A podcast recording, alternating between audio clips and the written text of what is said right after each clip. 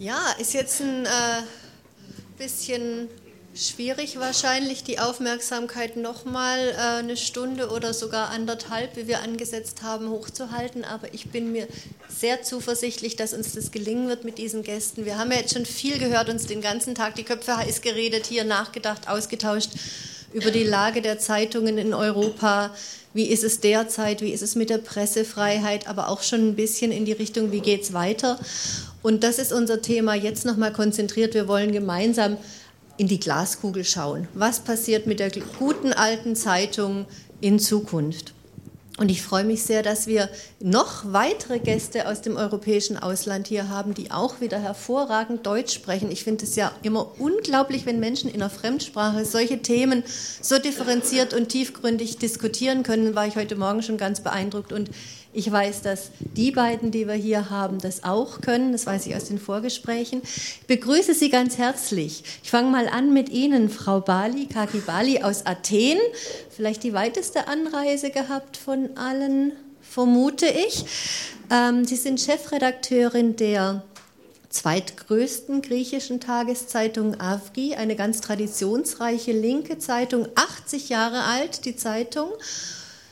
Und jetzt halten Sie sich fest, sie hat noch eine Auflage von 2000 Exemplaren und ist die zweitgrößte Zeitung, aber am Wochenende 4000. So sieht es aus auf dem Zeitungsmarkt in Griechenland. Dazu werden wir mehr hören. Sie sind schon 30 Jahre journalistisch unterwegs. Früher war sie in Deutschland, noch zu Zeiten der Bonner Republik beim öffentlich-rechtlichen Rundfunk, der ja heute auch schon mehrfach eine Rolle gespielt hat. Und sind jetzt aber seit 20 Jahren in Griechenland als äh, Journalistin tätig und auch so eine überzeugte Printjournalistin eigentlich. Genau. Sehr schön, dass Sie hier sind. Herzlich willkommen.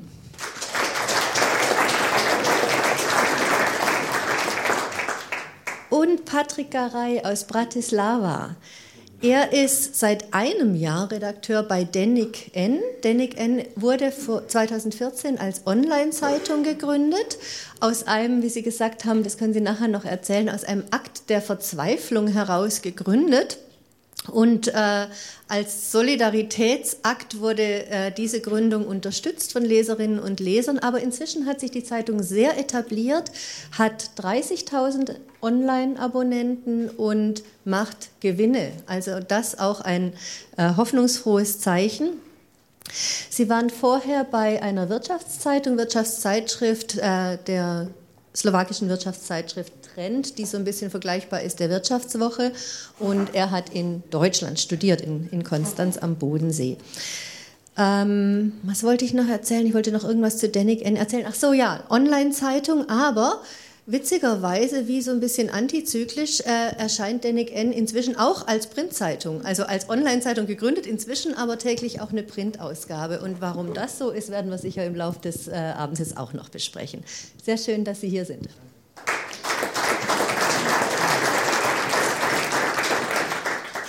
Wir haben Stefan Reinecke bei uns von der Taz. Die Taz muss ich nicht vorstellen, die ist auch schon ziemlich alt, nicht ganz so alt wie AFG, aber auch schon über 40, ne? 1978 gegründet. Und das Besondere, das wissen ja auch viele hier, wahrscheinlich sind einige Genossinnen und Genossen unter uns, ist ein genossenschaftliches Modell, die Taz, was natürlich auch einiges ähm, dann bewirkt im Verhältnis zwischen der, dem Publikum und denjenigen, die die Zeitung machen. Die Taz hat sich äh, viele Gedanken im vergangenen Jahr gemacht über ihre Zukunft und äh, darüber, wie lange es sie wohl als Printzeitung noch geben wird. Im Moment ist sie noch eine klassische Print-Tageszeitung, aber ich glaube, die Betonung liegt auf noch und wie sie ähm, online sich auch weiterentwickeln möchte. Herr Reinecke ist im Parlamentsbüro, also Polit Politikberichterstattung der Taz und war auch früher mal beim Freitag und beim Berliner Tagesspiegel. Schön, dass Sie auch hier sind.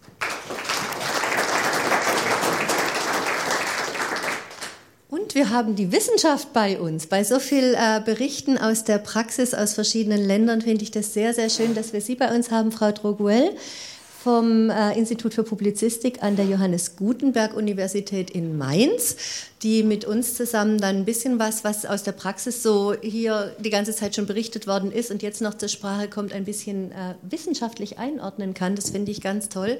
Dieses Institut, das ist Ihnen bestimmt auch schon hier und da begegnet. Das macht immer mal wieder von sich reden mit recht überraschenden Studien zum, äh, zu, ähm, zum Verhältnis zwischen Publikum und äh, Medien, also sprich Medienvertrauen, Medienmisstrauen ist eigentlich das Schlagwort, was so durch die Flure geistert. Und dieses Institut stellt immer mal wieder fest, so schlecht ist es um dieses Medienvertrauen gar nicht bestellt, wie manchmal angenommen oder vielleicht auch böswillig behauptet wird.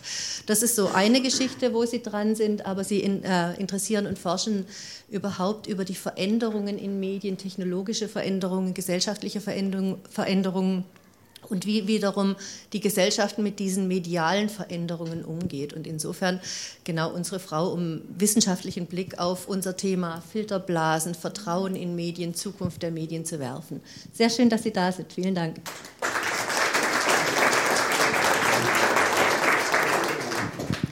Jetzt habe ich die Projekte kurz äh, vorgestellt schon, aber die äh, Damen und Herren können natürlich besser über Ihr Projekt berichten und ich möchte Sie drei bitten, als äh, Eingangsstatement das jetzt etwas zu untermauern und zwar indem Sie einen Satz vervollständigen und zwar in, innerhalb von zwei Minuten und zwar den Satz, wir sind in unserem Land besonders wichtig, weil. Und ich gebe dem Andreas das Glöckchen, der schaut auf die Uhr. Klingelt nach zwei Minuten. Wir können alles ja dann noch weiter vertiefen. Frau Bali, Avgi ist in Griechenland eine besonders wichtige Stimme, weil. Naja. Ja? Ja, okay. Äh, weil es immer eine linke Stimme zu gebrauchen ist. Und da sind wir noch weil wir Themen äh, thematisieren, die sonst nirgendwo zu finden sind. Ob es äh, äh, Umwelt, Polizeigewalt, Minderheiten, Rassismus, Nationalismus, was nicht so üblich ist, bei, auch bei den ähm, liberalen Medien, wie man, also wir, die, man denkt, wir sind nicht liberal, aber das geben wir nicht zu weil wir leidenschaftlich sind, äh, weil es nicht für immer eine linke Regierung bleiben wird, also werden wir wieder befreit. Und dann können wir weiter Opposition machen, was das ist, was wir am besten können. Und weil, obwohl wir nicht Mainstream sind, wir haben nichts mit Verschwörungstheorien zu tun, nicht mit äh, Angst vor dem äh, Soros, wir sind nicht in Russland verliebt, aber auch nicht in den USA und nicht in der Berliner Republik. Und so eine Stimme braucht man, solange es eine Zeitung gibt.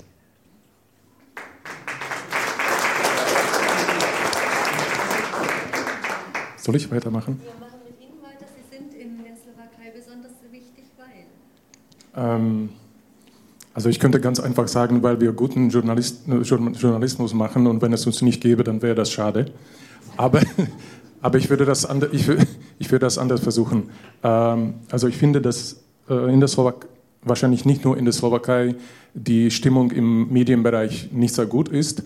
Und wir bringen einen positiven Moment oder Signal in die Medienlandschaft, äh, weil wir das äh, in, in dem digitalen Bereich geschafft haben, zu überleben, nicht nur zu überleben, sondern auch erfolgreich zu sein. Und es zeigt sich langsam, dass, es, dass, dieses, dass der positive Funke, Funke irgendwie überspringt auch auf die anderen Medien. Und ich wollte noch eine Sache dazu, noch eine Sache sagen, die ich wichtig finde, und deswegen sind wir vielleicht auch in der Slowakei oder auch generell wichtig. Äh, ich finde diesen, diesen, diese direkte Verbindung zwischen dem Medium und der Leserschaft äh, gesund. Also ohne Mittelmänner, ohne dass man auf Werbung angewiesen ist. Die, die Leser wissen, wofür sie bezahlen. Das heißt, dafür, dass sie gute Artikel lesen können und dass wir überleben. Und wir wissen, dass wir die Leserschaft brauchen, dass wir weiter funktionieren können. Und ich finde, dieses direkte Verhältnis zwischen dem Medium und dem Publikum wird in der Zukunft eine große Rolle spielen.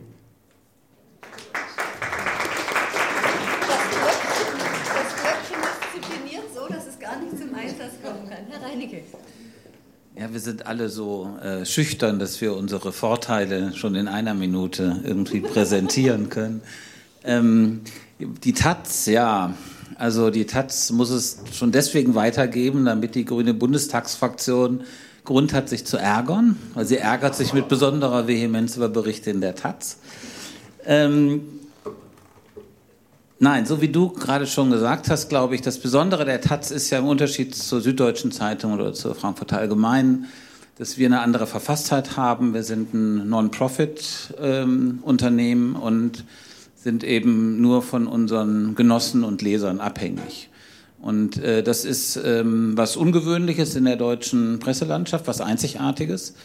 Und äh, das wäre schon sehr bedauerlich, wenn das verschwinden würde, finde ich.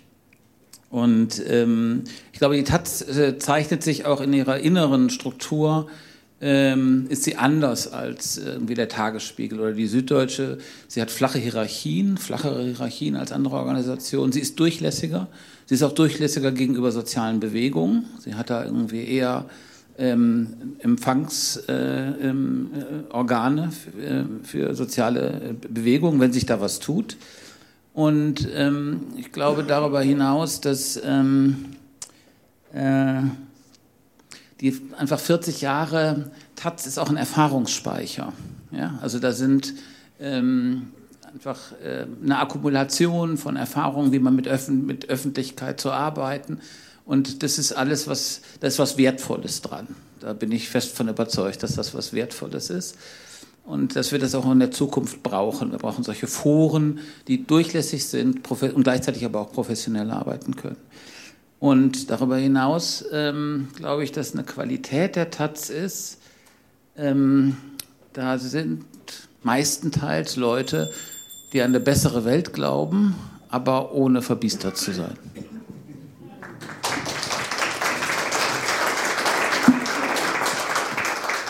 Sehr schön, man kann viel unterbringen in zwei Minuten.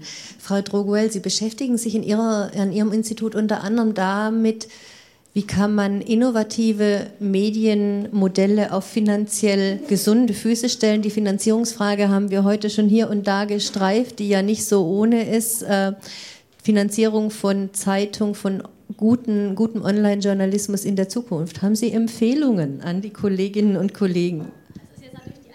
Schwierigste Frage, die ich hier ähm, beantworten muss. Und wir haben ja viele Punkte heute auch schon gestreift. Also einmal ist ganz klar, dass es einen Bedarf und eine Relevanz von gutem Journalismus immer geben wird. Und ich glaube, da würde ich ein bisschen auch von der Formulierung hier wegkommen, von der Zeitung immer zu sprechen, sondern in den Fokus zu rücken, dass es uns eigentlich um Journalismus geht und wo der stattfindet, ist dann, wie wir jetzt auch im Taz-Panel eben gesehen haben, eigentlich egal. Also auf unterschiedlichen Wege wird uns Journalismus immer erreichen und immer auch wichtig sein.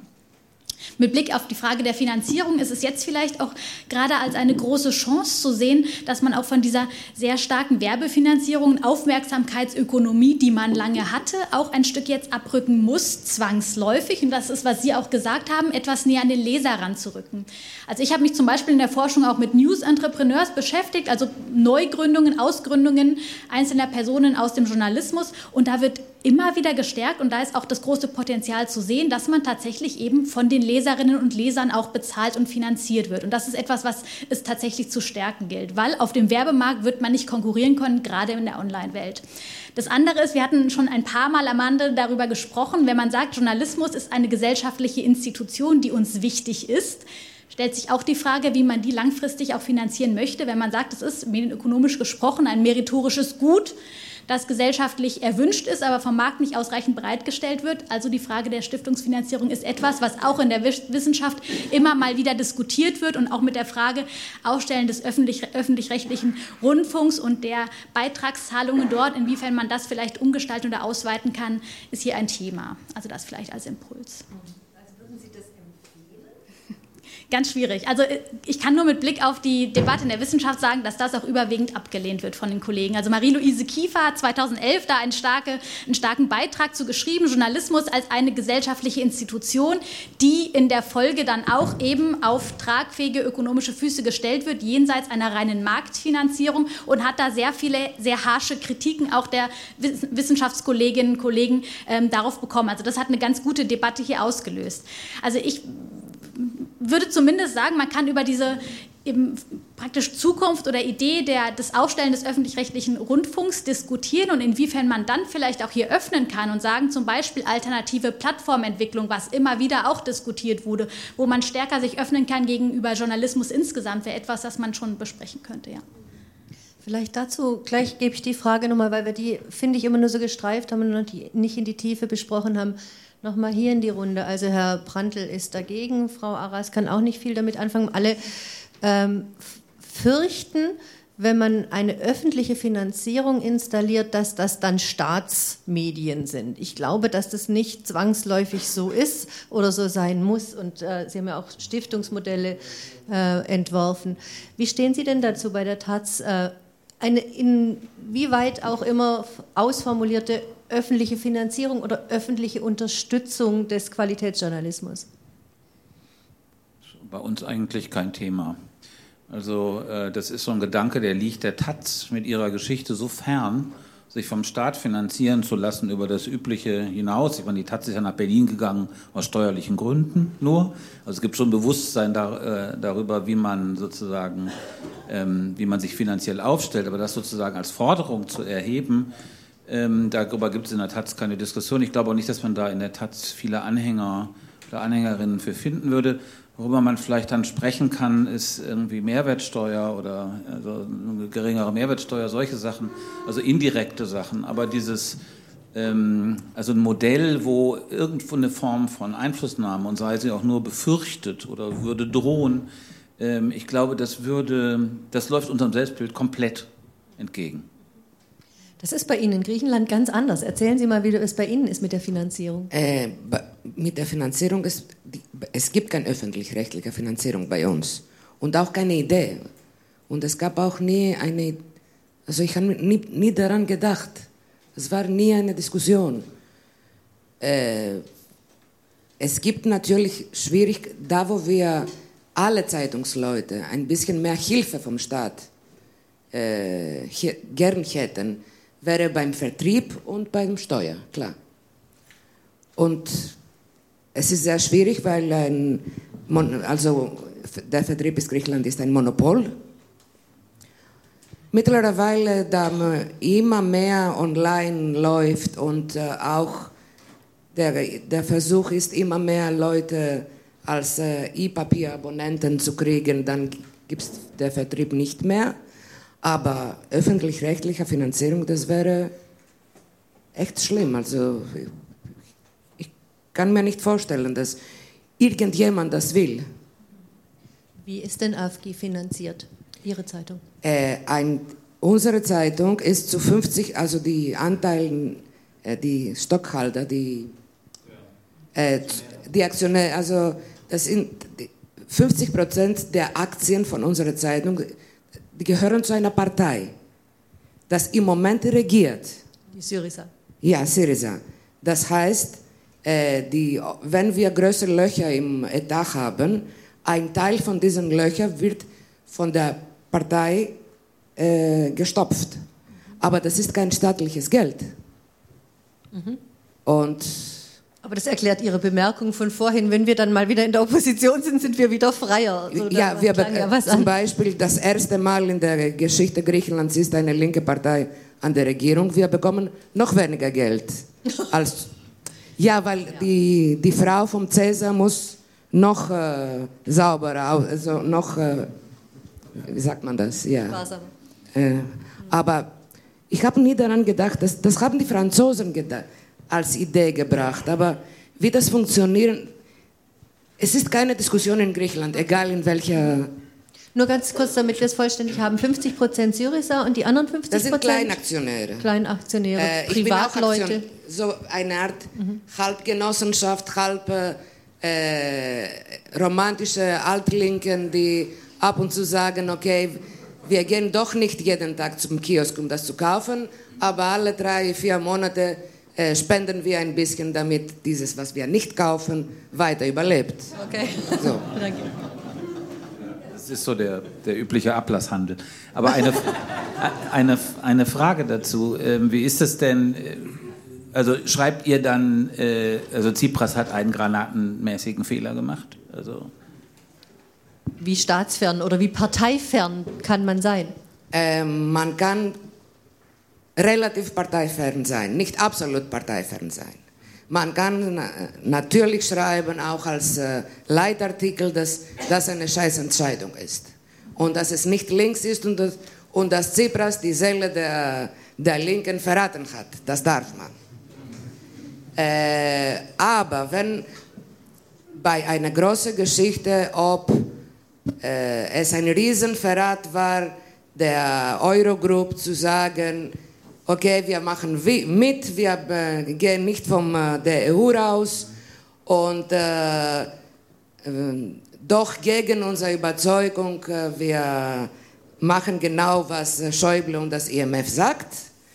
Das schreibt man einmal, das war Verrat, zweimal und dann sagt man, man war gezwungen und man braucht auch politischen, politische Courage, um das zuzugeben und weiterzumachen statt immer wieder zu sagen, das war Verrat. So. Okay, vielen Dank. Herr Garay, zur Finanzierung. Wie ist es bei Ihnen, der Nick N? Wie, wie sind Sie finanziert und was halten Sie? Noch, noch ganz kurz zu der Möglichkeit einer öffentlichen Finanzierung äh, der Medien.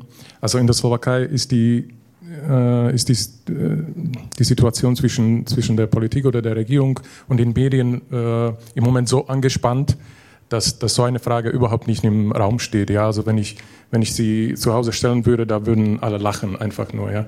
Ähm, nur ein Beispiel, unser ehemaliger Premierminister hat äh, Journalisten generell als anti-slowakische Prostituierte bezeichnet und in dieser Situation kommen sie nicht mit erstreckter Hand, äh, dass sie Geld irgendwie verlangen. Also so viel dazu. Also das steht nicht zur Debatte. Und was die, was die äh, Finanzierung von Jenik N betrifft, äh, wir sind ein junges Medium, äh, uns gibt es seit 2015. Das bedeutet aber nicht, dass, dass es da Journalisten gibt, die nur vier Jahre als Journalisten arbeiten. Da sind erfahrene Journalisten, die, schon seit Jahren im Medienbereich arbeiten. Und ähm, die Idee war von Anfang an, als ein digitales Medium zu, anzufangen, zu starten. Und die äh, digitale Abonnements bilden jetzt 60 Prozent der Einnahmen von denjenigen.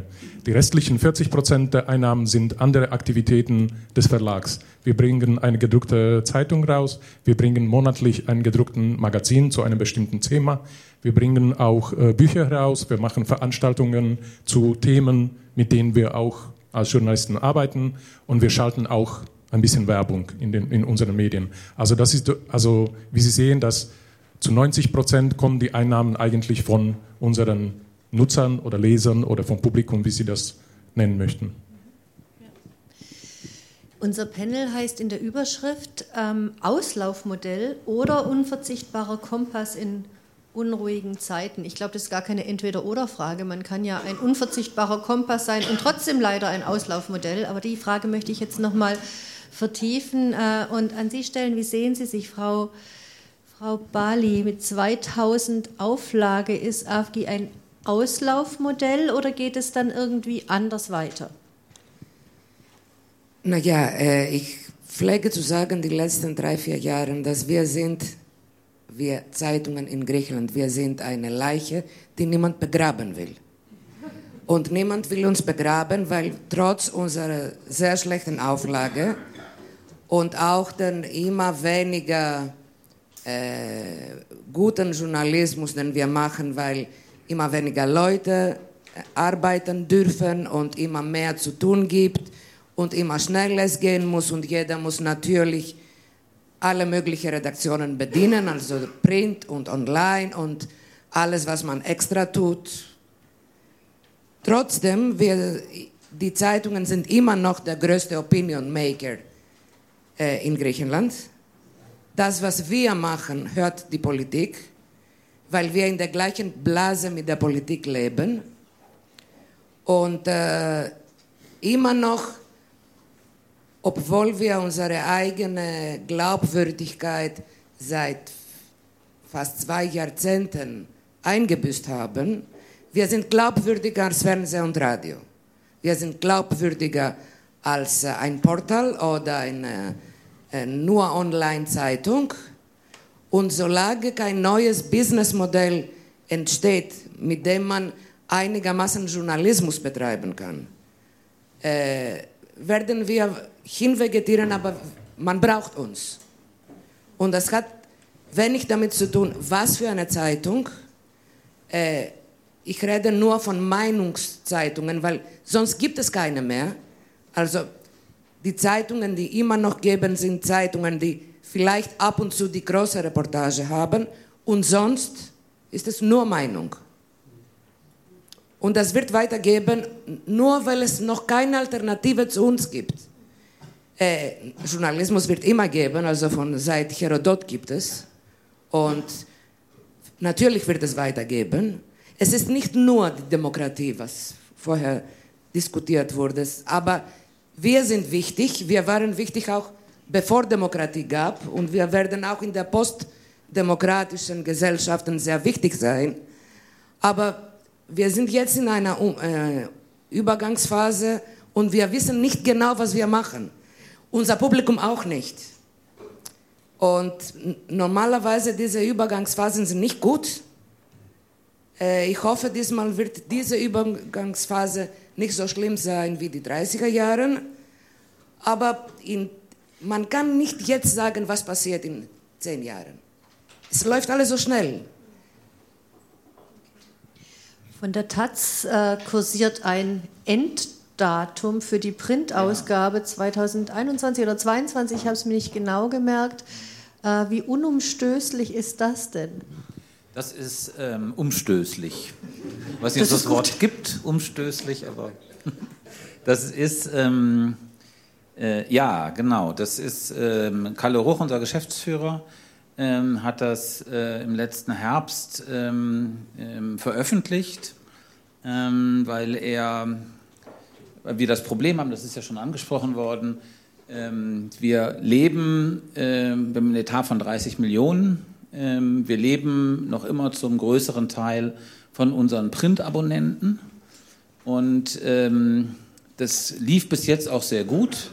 Wir haben auch in den letzten zehn Jahren bis auf ein Jahr keinmal Minus gemacht. Und ähm, wir haben auch weniger Auflage verloren als die FAZ oder andere Zeitungen. Aber jetzt haben wir dieses Problem. Und dieses Problem äh, wird auch nicht mehr verschwinden. Das erkennt man, wenn man sich die Altersstruktur unserer Leserschaft und Abonnenten ansieht. Dann erkennt man, dieses Problem wird nicht verschwinden. Wir verlieren jedes Jahr ungefähr 1000 Abonnenten. Wir haben für diese Montag bis Freitags ähm, ähm, Ausgaben noch unter 30.000 im Moment. Und äh, Kalle Ruch äh, läuft schon seit zehn Jahren oder zwölf Jahren durch die Redaktion und sagt, Leute, es geht zu Ende. Also das ist jetzt nicht neu. Ähm, er hatte schon vor zehn Jahren ausgerechnet, dass irgendwie der Vertrieb 2021 zusammenbrechen wird. Das heißt sozusagen, die, und damit hat er recht in gewisser Weise. Die, ähm, für, für die Taz ist, ist, ist die äh, Schwierigkeit, wir sind die kleinste überregionale Zeitung, die man überall in Deutschland abonnieren kann. Und das Problem sind die Vertriebswege. Das heißt, wenn jemand, sagen wir mal, in Leer oder in Berchtesgaden die Taz abonniert, dann ähm, rechnet sich das ab einem bestimmten Punkt von sinkender Auflage, steigenden Druckkosten und steigenden Vertriebskosten betriebswirtschaftlich für uns nicht mehr.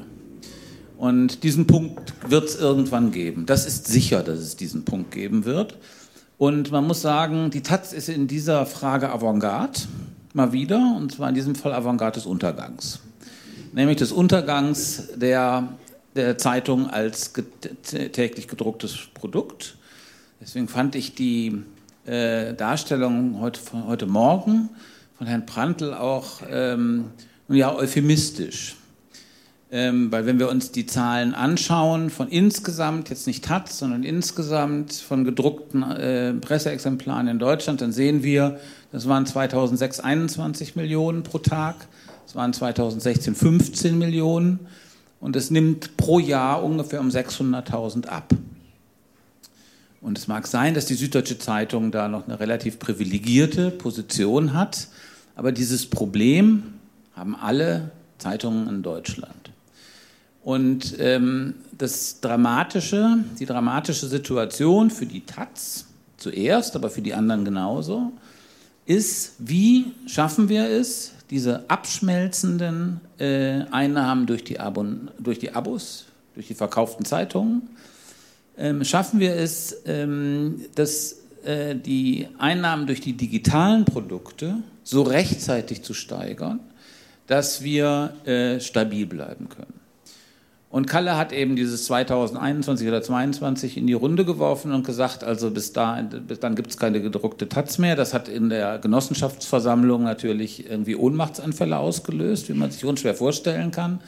Es gab irgendwie Briefe von Genossen und Lesern, also ins, inklusive, die gesagt haben, na dann bezahle ich den Boten eben selber. Ähm, also äh, diese Leute, die die, die die Taz jetzt finanzieren, sind zum Teil wirklich not amused über diese Vorstellung, dass es keine Print-Taz mehr gibt, weil die äh, eben nicht nur den Taz-Inhalt mögen, sondern auch die, das Haptische.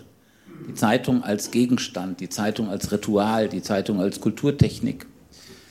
Und ähm, das ist die ähm, schwierige Situation, in der wir sind. Und ähm, ähm das wird sich weisen im Grunde genommen. Wir haben diesen Innovationsreporter, der schon angesprochen worden ist, an dem Harriet mitgearbeitet hat, gemacht. Der versucht auch so Szenarien durchzuspielen, wie es, wie es gelingen kann.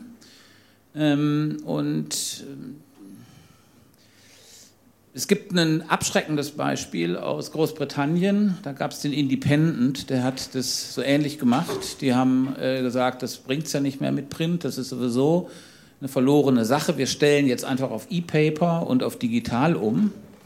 Und es hatte aber den, beim Independent den Effekt, dass ähm, die äh, Independent-Abonnenten, Print-Abonnenten nicht auf das E-Paper umgestiegen sind, ähm, sondern sich eine andere Printzeitung gekauft haben. Ja. Und ähm, ansonsten, so wie du gesagt hast, also das ist gewissermaßen offene See. Also darüber irgendwie plausible Prognosen abzugeben, wie das laufen wird, wo wir in vier, fünf, sechs, sieben Jahren sein werden. Ähm, das kann man machen, aber ähm, das ist sehr ungefähr. Das betrifft übrigens auch nicht nur, darauf möchte ich noch kurz hinweisen, nicht nur die Zeitung, sondern das betrifft Digitalisierung von Ökonomie insgesamt. Also wir wissen einfach nicht, ob wir in zehn Jahren eine digitale Ökonomie haben mit enormen Arbeitsplatzverlusten, auch global, oder ob sich das ausgleicht. Darüber gibt es Studien, die einen sagen so, die anderen sagen was völlig anderes. Ja. Auch ähm, gewissermaßen theoretisch, ob das gewissermaßen diese digitale Ökonomie eine sein wird, die es für Commons äh, die Situation besser macht weil sie gewissermaßen den, den Begriff von Eigentum im Grunde genommen ja auflöst, digitale Ökonomie. Oder ob wir gewissermaßen unter einer globalen Diktatur von ein paar Monopolkonzernen leben werden. Das sind gewissermaßen die extremen Pole dieser Debatte. Auch das ist gewissermaßen im Grunde genommen Nebel. Mhm. Und ich glaube, ähm, die äh, Medien sind sozusagen ein kleiner Teil von dieser Entwicklung, ja, einer der, den es am ehesten trifft, insofern vielleicht auch so eine, wie so ein Fieberthermometer, ja. Und, ähm, aber nichts Genaues weiß man nicht. Nichts Genaues weiß man nicht. Also es, es wird die Taz irgendwann nicht mehr gedruckt geben, sagen Sie, das ist unumstößlich, das ist aber, aber man weiß noch nicht wann, da kommt Einspruch sofort. Ja, achso, Entschuldigung, das muss ich noch hinzufügen. Du hast, äh, ich, äh, genau. Kurz. Also ganz kurz nur, nur das. das. Das betrifft, das betrifft, ich rede von, um Missverständnisse zu vermeiden, das betrifft Tageszeitungen. Ja, es betrifft nicht die Wochenzeitung. Die, natürlich, deswegen haben wir sozusagen enorm äh, in den letzten zehn Jahren äh, die knappen Güter, die wir haben, umgeschichtet von der Tageszeitung, von der Montags- bis Freitagszeitung weg in die Wochenendausgabe, weil äh, da gibt es einen Markt. Aber die Leute wollen, die wollen Orientierung, die wollen eine gut gemachte Zeitung lesen, aber nicht jeden Tag. Okay.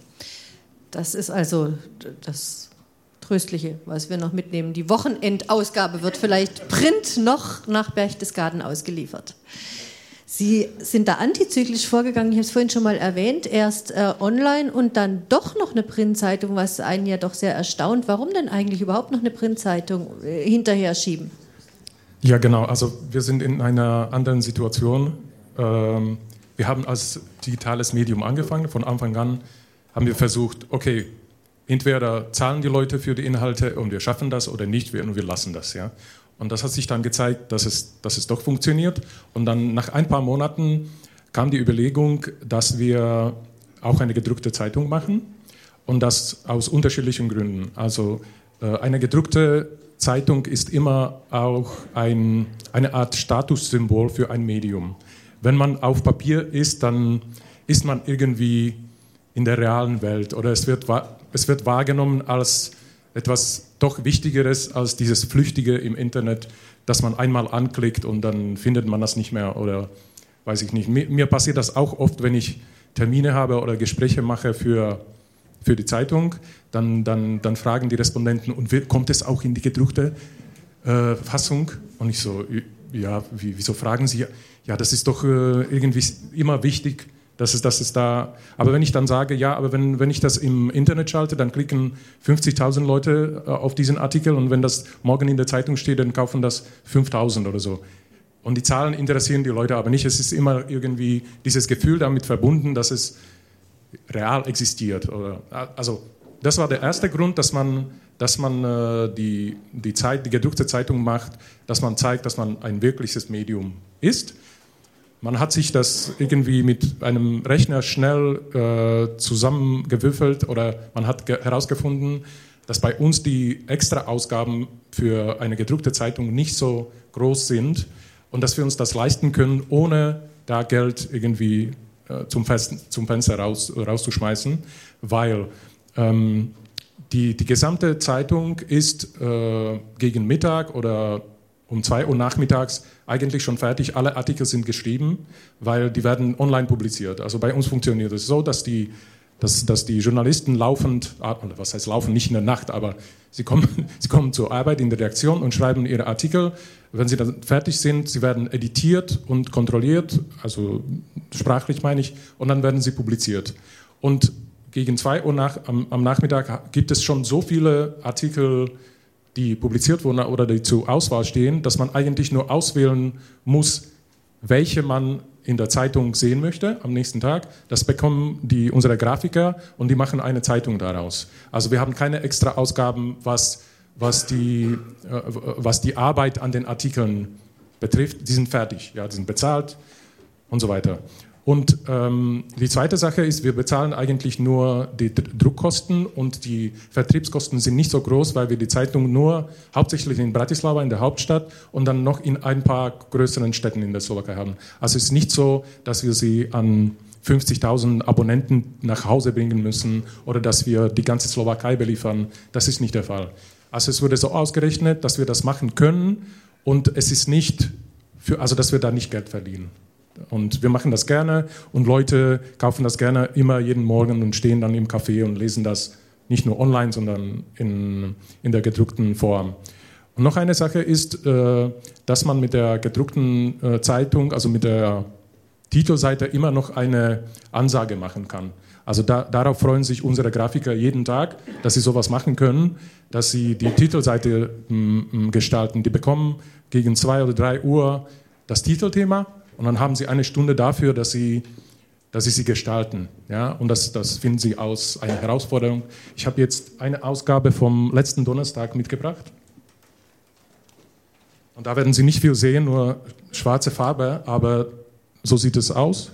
Gab bei der Taz auch schon schwarze Titelseiten. Ne? Ja, oh mein und, Gott. Äh, diese, diese Titelseite vom letzten Freitag, äh, Donnerstag und auch mit diesem Andenkenzeichen ist deswegen da, weil am Donnerstag es ähm, ein Jahr war, dass der Journalist Jan Kuciak ermordet wurde in der Slowakei und äh, es gab äh, Großdemonstrationen wieder in der Slowakei. In, in Bratislava waren, glaube ich, 25.000 Leute auf der Straße. Genau, ja, ja, jetzt am Donnerstag.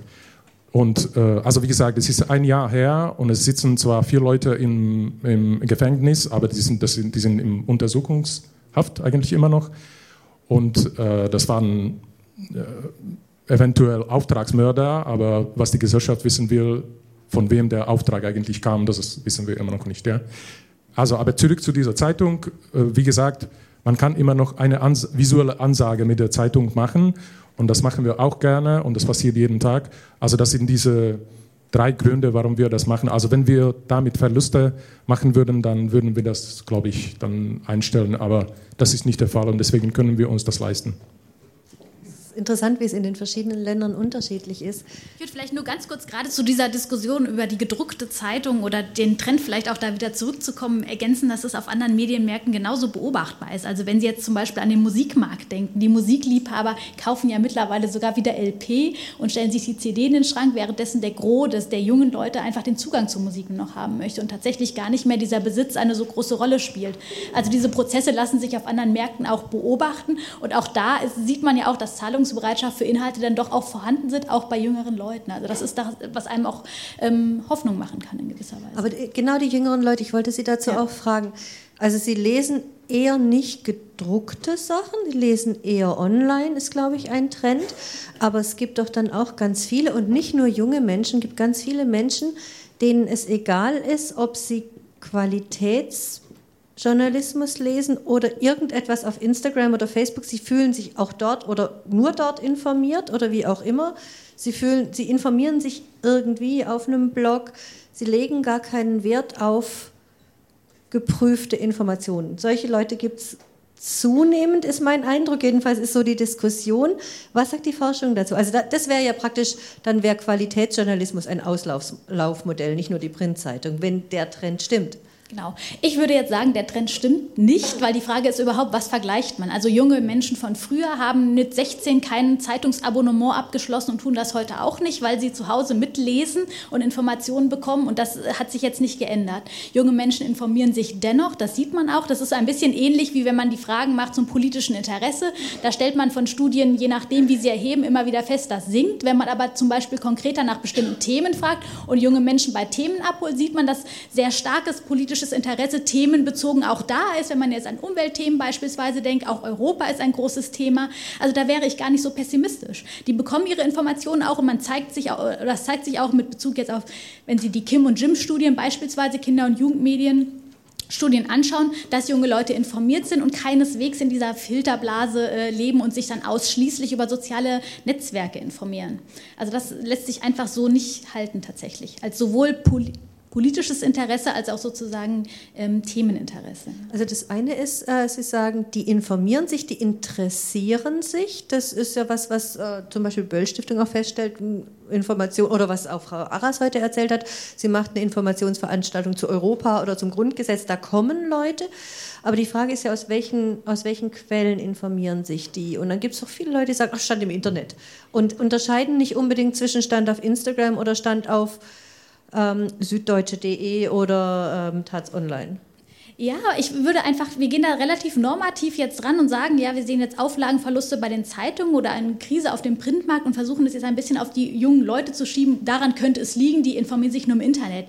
Ich meine, das ist etwas, dass junge Menschen sich immer äh, durch unterschiedliche Angebote informiert haben, ist nichts Neues jetzt an sich. Also zu sagen, die Kaufkraft muss jetzt von den 16- bis 26-Jährigen kommen, die müssen da jetzt nachwachsen, das ist, glaube ich, eine Utopie, die so auch nicht wiederhergestellt werden kann letztlich. Also ja, äh, richtig. Äh, allerdings glaube ich schon, dass ähm, die die Jüngeren einfach äh, kein Zeit, kann nicht mehr Zeitung lesen. Also ja. ich glaube auch, äh, das ist richtig, was Sie sagen. Also es gibt so ein bestimmtes Bild von der Jugend, um die man sich Sorgen machen muss, weil sie keine Zeitung mehr liest. Das ist natürlich Unsinn. Ähm, die ist, äh, es gibt sehr viele, die sehr gut informiert sind, die besser informiert sind als Und die als sich auch auf die Medienmarken, die, die wir Und, auch heute kennen, genau, beziehen. Nur nicht unbedingt auf die gedruckte Zeitung, das Produkt, das, aber die dennoch das ist richtig, das ist die eine Seite. Die andere Seite ist aber, ähm, wie äh, finanziert sich ähm, Qualitätsjournalismus für die Zukunft? Das ist die andere Seite, das ist eine andere Frage. Und die ist, die ist schwierig zu beantworten. Also ich glaube, die deutschen Verlage haben ähm, jahrzehntelang im Grunde genommen, sie haben sich über zwei Drittel über Werbung finanziert. Also die haben im Grunde genommen das Geld mit der Schubkarre rausgefahren. Also da musste man schon ziemlich viel falsch machen, um da äh, irgendwie keine Gewinne zu machen. Die Zeiten sind endgültig vorbei, seit 10, 15 Jahren. Und es gibt aber äh, das Problem, dass ähm, wegen, Ab, wegen Abwanderung von äh, Werbung, das betrifft die Taz jetzt nicht, aber das betrifft die großen Verlage, und wegen, ähm, weil, man keine Abos mehr verkaufen kann. Ja? Und das äh, führt zu dieser ähm, Situation, für die im Grunde genommen noch keine, also einzelne, ja, wie New York Times oder wie ihr, ja, äh, oder Mediapart, die keine Printprodukte mehr machen, die heute leider nicht da sind, die dafür eine Lösung gefunden haben. Aber im Großen und Ganzen für die Branche gibt es dafür keine Lösung. Ist richtig, aber es war lange auch ein sehr bequemes Geschäftsmodell, sich Absolut. auf feste Werbekunden zu verlassen, die grundsätzlich gezahlt haben und auf richtig. die Abonnenten, die ohne dass man sich groß bemühen musste, auch das Geld ist geflossen. Man hatte eine Zeitungsbindung im großen Teil und das hat sich geändert. Das ist eine Herausforderung für die Branche, aber nicht ihr Untergang. Okay. Hoffen wir's. Ein Stichwort mit Ihnen noch Ich bin mir nicht sicher, ob es nicht der Untergang ist bei ein paar Sachen. Ich meine, wenn es sehr lange dauert, bis das neue Businessmodell da ist, dass man äh, Qualitätsjournalismus bezahlen kann, äh, wenn es sehr lange dauert, diese Übergangsphase, dann ist es vielleicht, zu, dann hast du eine ganze Generation verloren, nicht nur von äh, äh Leser oder Konsumenten, sondern auch von Macher. Und das ist sehr schwer zu überwinden. Sie haben ja auch erzählt, dass äh, in Griechenland immer weniger, und das ist bei uns ja im Grunde auch so, immer weniger Kolleginnen und Kollegen produzieren das Produkt zu immer schlechteren Bedingungen und auch zu schlechteren Löhnen. Das ist bei uns ist nur bei den Freien so. Ähm, Sie dürfen auch mitdiskutieren. Und zwar ab ich würde sagen, Sie wollten gerade noch was dazu sagen. Einen Punkt wollte ich gerade noch ansprechen, weil der äh, gerade angeklungen ist, die Filterblase. Aber Sie dürfen sich bereit machen und sich Ihre Fragen überlegen an die vier Panelisten hier noch. Filterblase, Sie haben es gerade kurz erwähnt und in unserem Vorgespräch haben Sie einen markanten Satz gesagt, es gibt keine Filterblasen. Und das hat mich doch sehr äh, gewundert, auch angesichts des Titels dieser, dieser gesamten Tagung, jenseits der Filterblase. Aber natürlich, dieser Titel ist auch mit einem Ausrufezeichen und einem Fragezeichen versehen. Und vielleicht können wir dieses Ausrufezeichen, Fragezeichen mit Ihnen noch kurz ansprechen. Ja, dazu wurde auch gerade in Mainz eben geforscht, zu der großen, unter anderem in Mainz geforscht, zu der großen Frage der Filterblase. Und die Studien, die jetzt mittlerweile auch Tracking-Daten beispielsweise mit in die Forschung mit einbeziehen, also tatsächlich nicht nur so auf Basis von Self-Reports Nutzern befragen, wo sie sich informieren, sondern tatsächlich gucken, wo sie im Internet unterwegs sind. Es zeigt sich durchweg für Deutschland, dass es keine Filterblase in diesem Maße gibt, wie wir das diskutieren.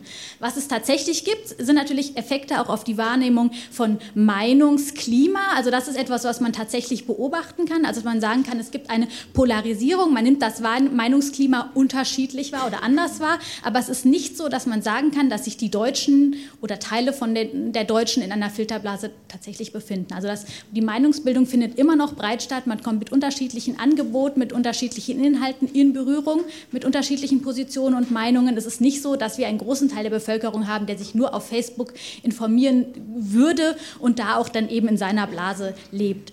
Aber es gibt den Effekt, dass man sich eben tendenziell den Informationen, das war in dem Panel jetzt ganz gut besprochen, auch zu den Fake News, Confirmation Bias, also man wendet sich dem zu, wo man auch äh, sich zugehörig fühlt oder Bestätigung findet. Das ist etwas, aber das ist auch etwas, was man sagen muss, was es immer gab. Ja? Also ich meine, man hat auch früher nicht die FATS und die FR unbedingt äh, abonniert, sondern eine von beiden. Also ich meine, das ist jetzt nicht ein Problem, was jetzt heute mit dem Internet hinzukommt. Es wird einfach deutlicher und potenziell gibt es auch verstärkende Effekte, aber die lassen sich zumindest für Deutschland erstmal nicht zeigen. Also ich finde, ich finde dieses Thema äh, Filterblasen auch sehr interessant. Äh, ich habe mich auch ein bisschen damit beschäftigt, als das aufge aufgekommen ist, dieses Thema, und es ist dann langsam zu einem Buzzword irgendwie äh, geworden.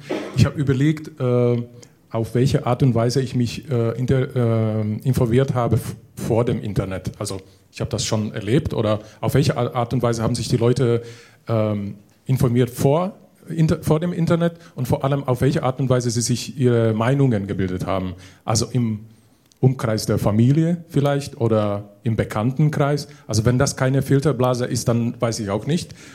äh, wenn, ich, wenn ich im, im äh, Internet unterwegs bin in, und nur, nehmen wir nur die sozialen Netze, also die werden als das Schlimmste irgendwie ähm, angezeigt. Aber wenn ich, wenn ich persönlich im, äh, bei Facebook unterwegs bin, dann was meine Freunde oft machen, sie, sie, sie posten Artikel, mit denen sie nicht einverstanden sind und zeigen, also guckt mal, was für Blödsinn wieder der und der geschrieben hat. Oder es gibt Leute, die in Neonazi-Netzwerken äh, unterwegs sind und äh, übernehmen die, Post, die Postings von diesen Seiten und äh, publizieren sie, damit sie aufzeigen, was die, auf welche Art und Weise sie denken und was sie da machen und wenn, wenn sie irgendwie angreifen wollen. Also kurz und gut, ich habe nie in meinem Leben so viele andere Meinungen gesehen, als, als jetzt, wenn ich in, in, bei äh, Facebook unterwegs bin. Ja? Also davor wär, gäbe es überhaupt nicht die Möglichkeit, in ein Neonazi-Milieu irgendwie einzuschlüpfen und mich da informieren, was sie denken, was sie schreiben. Man muss nicht in die Extreme gehen. Es, gibt, es genü genügt das, dass zum Beispiel mein bekannter Kreis nicht nur Artikel ähm, postet, mit denen sie einverstanden sind, sondern auch wenn sie zeigen wollen, dass, sie, dass irgendjemand nicht recht hat oder dass er eine Meinung hat, die man um Gottes Willen nicht vertreten kann und dass es Blödsinn ist. Und auf diese Art und Weise kommt man mit so vielen anderen Meinungen in Berührung, dass man das nicht damit vergleichen kann, wie das vor dem Internet. Das ist meine Überzeugung. Aber oft kommen dann diese Nachrichten gerade genau mit dem Kommentar an, schaut mal hier wieder die Lügenpresse, was sie schreiben. Also es kommt ja nicht an, lies mal, ist interessant, setz dich damit mal auseinander, sondern schau mal, wie, wie schlimm, schau mal, wie unwahr. Ja, aber man setzt sich schon dadurch damit auseinander, dass man das wahrnimmt. Man weiß oder man, nur wenn man die Überschriften irgendwie liest, dann, also übrigens, das, das, ist, das ist eine Inform Informationsweise oder das ist die Art und Weise, auf die sich viele Leute heute informieren, dass sie im Facebook irgendwie durch Newsfeed scrollen und lesen sie nur die Überschriften. Ja? Und manche Journalisten funktionieren schon so, dass sie das alles versuchen einzupacken in die, in die, in die Titel. Dann klicken die Leute zwar nicht drauf, aber die sehen, okay, diese Zeitung hat mich irgendwie, äh, hat mir was gesagt. Aber was ich sagen wollte, ich, ich, ich glaube schon, dass man sich auf, man muss sich damit nicht irgendwie gründlich auseinandersetzen, aber man nimmt die anderen äh, Überzeugungen und Meinungen wahr, weil man sie sieht. Sonst würde man sie nicht sehen. Man klickt nicht auf die Seiten, die man nicht mag, aber auf diese Art und Weise, ich, ich sehe sie. Das ist auch ein interessanter Punkt. Jetzt äh, dürfen Sie mitreden, fragen. Gibt es schon, ich sehe es ganz schlecht, weil es hier blendet hier vorne. Wenn es Wortmeldungen gibt, genau, Sie sehen es vielleicht besser, dann gehen Sie mit dem Mikrofon zu den denjenigen?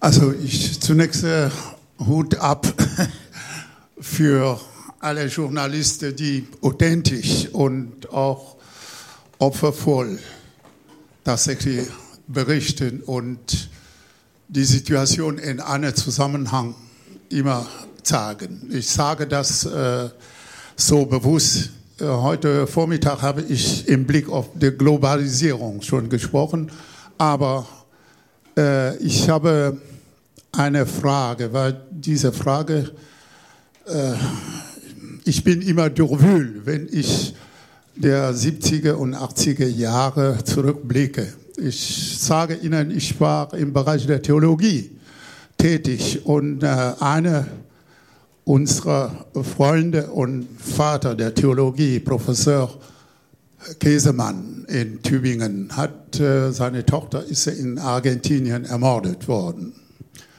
Wir waren gerade in Berlin für die Vorbereitung unserer evangelischen Kirchentag. Ich war dabei und äh, man, die Militär in Argentinien haben Elisabeth ermordet und tagelang haben wir keine Nachricht bekommen, unter welchen Umständen sie ums Leben gekommen ist.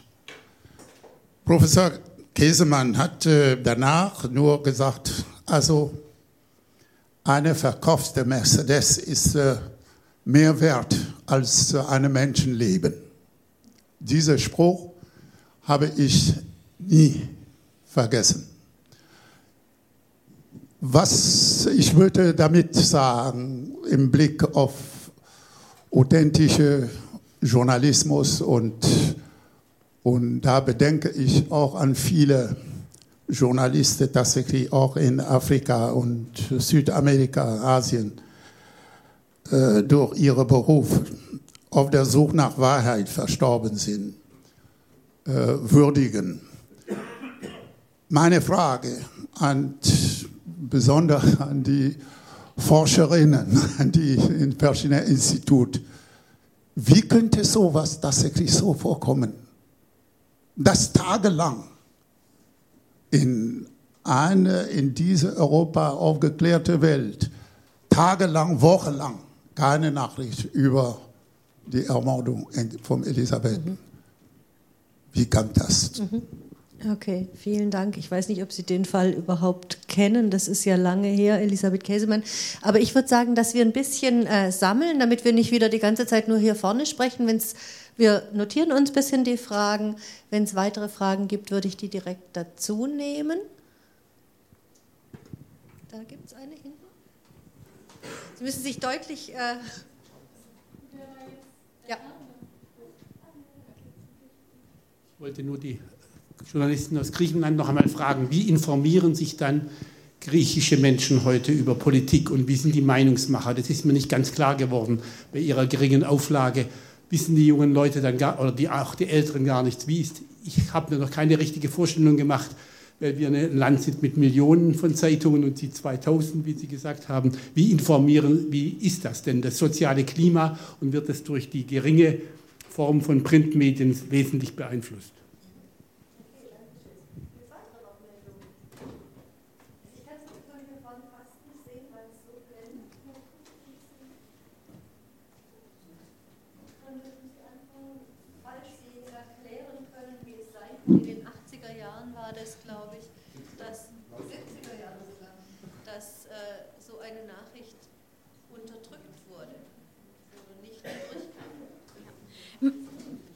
Mir ist der Fall tatsächlich leider einfach, vielleicht auch zeitlich äh, leider nicht mehr bekannt. Was man natürlich einfach weiß, da kann ich ein bisschen das wiederholen, was wir auch heute Morgen in dem Panel schon gehört haben. Und Frau Tabea Rösner hat, glaube ich, darauf auch schon Bezug genommen. Das war praktisch eine ähnliche Frage, die auch schon einmal aufkam. Einmal gibt es natürlich diese strategische Nutzung und strategische Nutzung auch von Nichtinformationen. Das ist ganz klar, also um Informationen tatsächlich auch zu verhindern. Das andere ist, dass natürlich man auf vielen Augen, auch wenn man jetzt an Korrespondentennetzen, an Korrespondentennetze denkt, auf vielen Augen auch blind sein kann. Und da ist dann natürlich eine Infrastruktur, auch ein Blick praktisch in die globale Welt mehr als notwendig ist. Also viel mehr, ähm, glaube ich, kann ich jetzt mit meinem Blick, ohne den Fall genau zu kennen, leider nicht sagen dazu. Ja.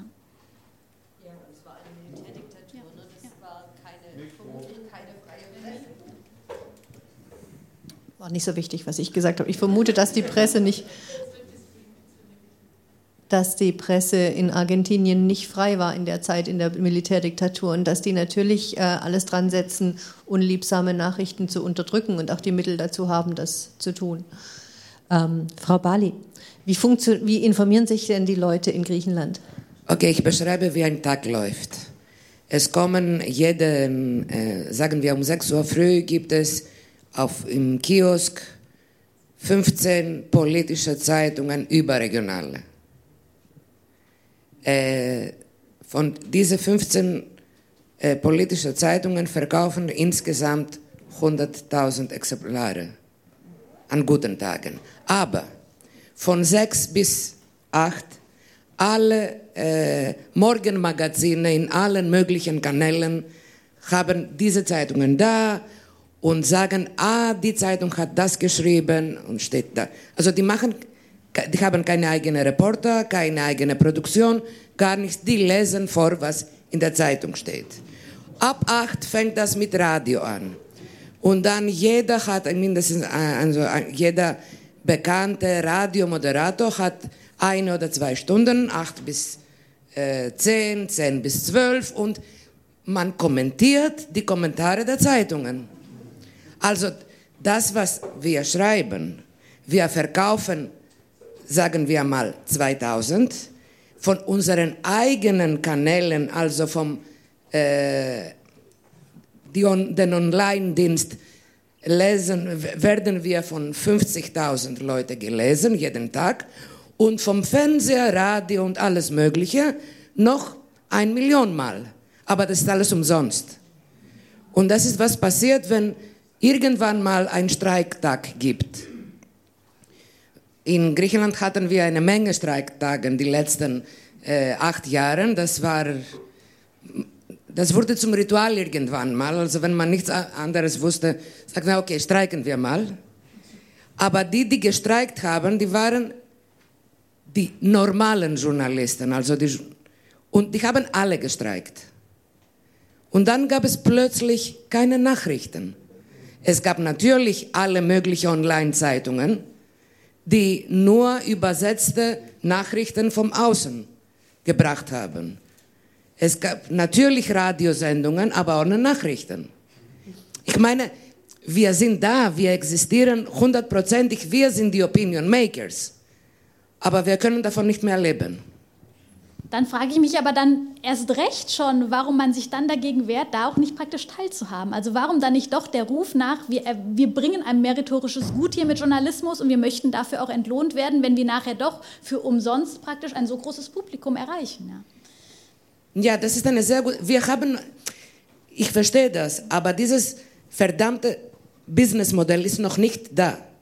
Niemand ist, wenn man eine, eine ganz dünne Schicht die unbedingt äh, einmal in der Woche die Zeit auf dem Tisch haben will. Und in einem großen Land oder in einer großen Sprache, das spielt auch eine Rolle. Es ist was anderes, wenn 100 Millionen eine Sprache sprechen oder 10 Millionen.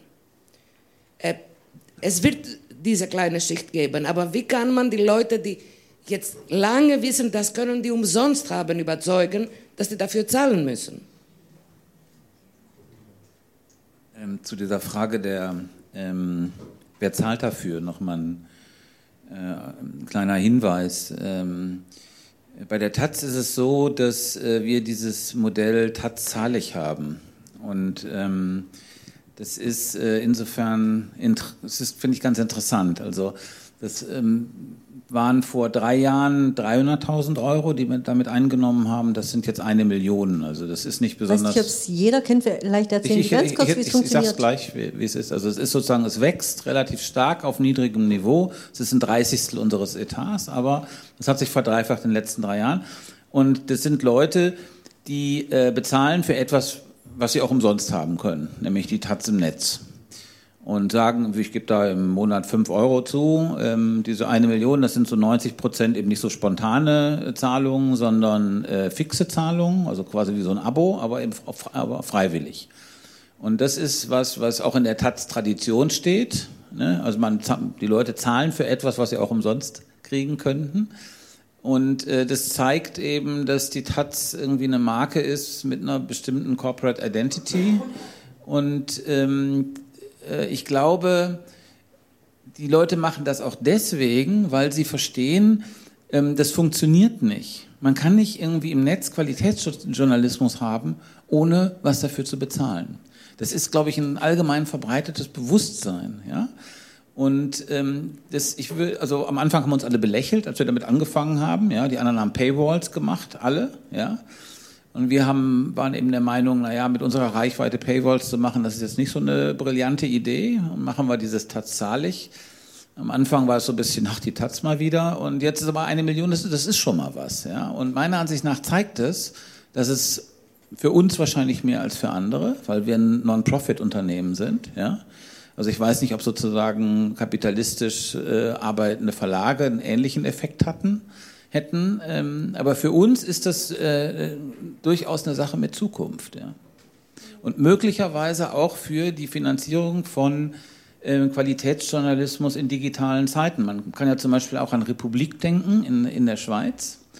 Ja, die äh, relativ erfolgreich, ich glaube jetzt seit kurzer Zeit, seit zwei, drei Jahren, im Grunde genommen nach einem ähnlichen Modell arbeiten. Also äh, Abonnenten ist eine reine Online-Geschichte, die machen wirklich Qualitätsjournalismus, so ein, einen Artikel am Tag. Und äh, das funktioniert bis jetzt recht gut. Ja? Und die haben, ich weiß nicht, 15, 20 äh, bezahlte Redakteure.